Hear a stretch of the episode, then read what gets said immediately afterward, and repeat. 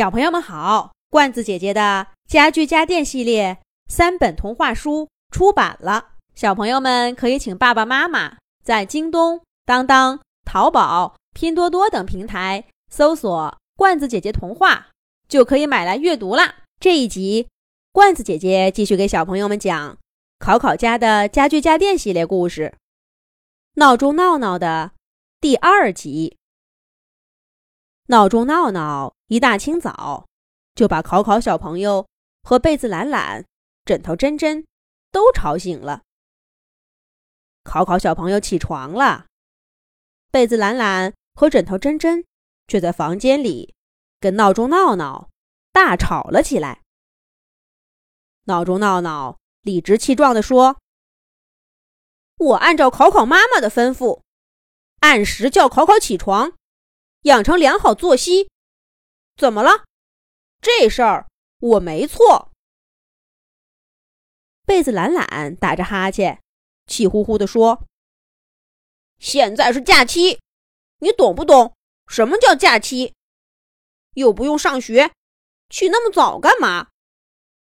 再说了，你也不看看我们昨晚是几点睡的？考考小朋友明显没睡够。”今天白天肯定哈欠连天的，枕头真真也在一边帮腔。就是就是，小朋友睡不够觉会影响长身体。闹闹，你这事儿做的真是欠考虑。哦，闹钟闹闹才不听这一套，没睡够就该晚上早点睡觉啊。现在不养成好习惯，都上了小学，难道在课堂上也睡觉吗？再说了，你们两个真的是给考考打抱不平吗？我看呐，是你们两个不想起床才对。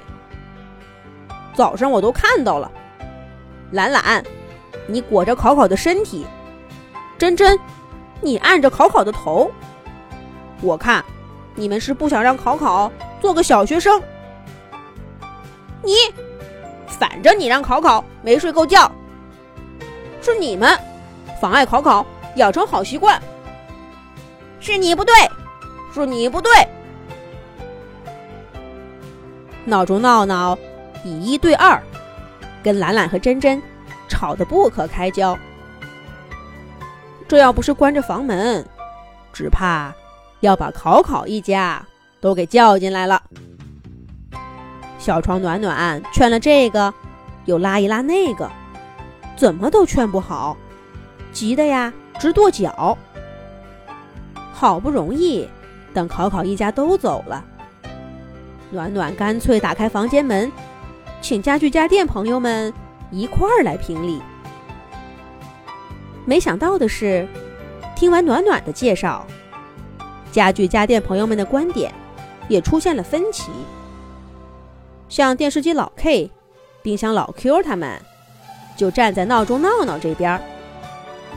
老 K 说：“小朋友的确该养成好习惯，无论是上学还是放假，都要作息规律，这样才能长好身体嘛。”可是板凳小六和沙发莎莎。却觉得懒懒和珍珍没有错。放假了嘛，又没什么事儿，想几点睡就几点睡，想几点起就几点起，何必让自己那么累呢？更何况，有些事情就要晚上做才有意思，比如说，看看窗外五颜六色的霓虹灯。板凳小六还特意告诉大家。老 K 昨晚等大家都睡了，悄悄的播放了电视节目自己看，怕大家知道，还故意呀把屏幕调得很暗。瞧瞧瞧瞧，这主张小朋友早睡的，自己还熬夜呢。小六这么一说，倒把老 K 搞了个大红脸，不好意思说话了。除此之外。还有第三派，他们的观点呢，就是没有观点。只要不吵架，怎么都是好的。这一派的代表是书架小 C，他抱着玩具小熊，慢吞吞地说：“都是朋友嘛，何必吵架呢？早起还是晚睡，又不是什么大事儿，不至于闹得这么不愉快。大不了早睡一天，晚起一天。”各让一步嘛！这三派各有支持者，人数竟然还差不多。剩下的几个家具家电表示，这问题太复杂了，搞不清楚，不参加讨论。结果呢，就是吵吵嚷嚷了一整天，吵得闹闹、懒懒和真真都快消气儿了，也没有个定论。可是天就快黑了，考考小朋友，明天究竟要不要早起呢？闹钟闹闹，还要不要工作呢？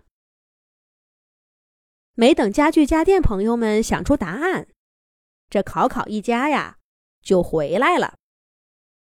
不过他们回家以后，发生了一件事儿，让许多家具家电，包括争吵的当事人，闹闹。懒懒和真真都改变了看法，是什么事儿呢？咱们下一集讲。